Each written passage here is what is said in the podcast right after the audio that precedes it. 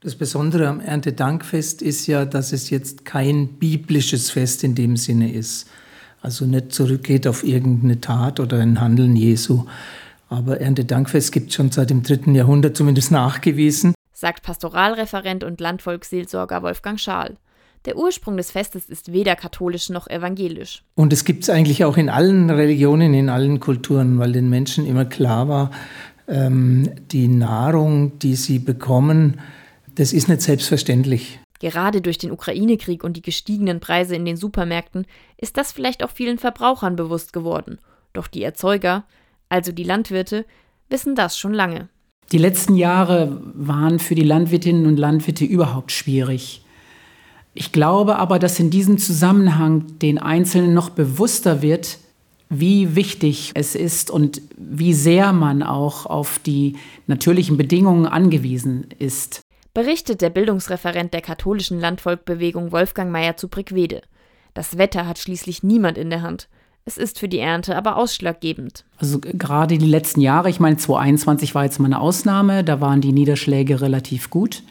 Aber die Jahre davor und auch dieses Jahr vor allen Dingen äh, haben gezeigt, wenn der Niederschlag ausbleibt und der ist seit Mai äh, überwiegend ausgeblieben hier in Unterfranken, ähm, dass dann auch wenig geerntet wird. Und bei welchen Pflanzen die Ernte in diesem Jahr schlecht war, kann Wolfgang Meyer zu Brickwede auch gleich sagen. Das zeigt sich jetzt an der Getreideernte, es zeigt sich bei den Zuckerrüben, die zum Teil wahrscheinlich nur zu 50 Prozent den Ertrag bringen, den es in der Vergangenheit gegeben hat. Mais ist in vielen äh, Regionen eine Katastrophe. Und ich glaube, das wird den Menschen ähm, noch bewusster, dass das nicht eine Selbstverständlichkeit ist. Aber wofür danken die Menschen dann in schlechten Jahren?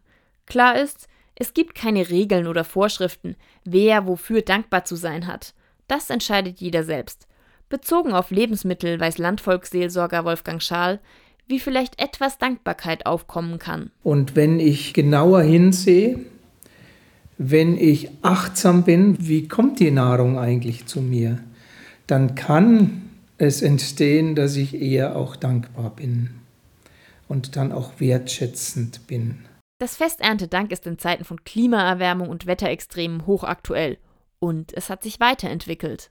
Was vielleicht in den letzten Jahren noch dazu kam in einigen Vereinen, ist der Gedanke, dass Erntedank jetzt nicht nur mit der Ernte hier bei uns zu tun hat, sondern weltweit mit der Ernährungssituation der Menschen. Dass man an Erntedank also auch an die Menschen ähm, erinnert, die hungern, an Möglichkeiten, ähm, wie wir anders leben könnten, damit alle Menschen satt werden können.